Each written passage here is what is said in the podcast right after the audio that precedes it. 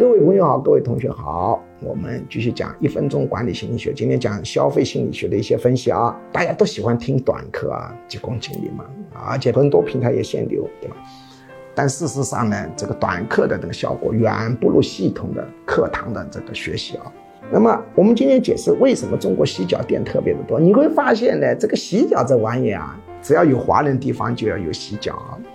但是并没有成为世界文化。我们中国很多东西都冲出去了，比如太极啊，啊，比如说这个围棋啊等，甚至麻将都会出去。但是这个洗脚好像只有中国人比较喜欢，而且主要是大陆人比较喜欢。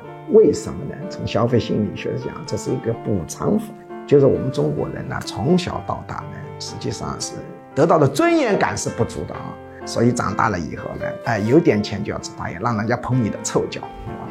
特别是这个女孩子漂亮的妙龄少女，凭着你臭脚，如果要做出一点陶醉的样子，那生意是非常好的。实际上，洗脚店多就是一个补偿反应。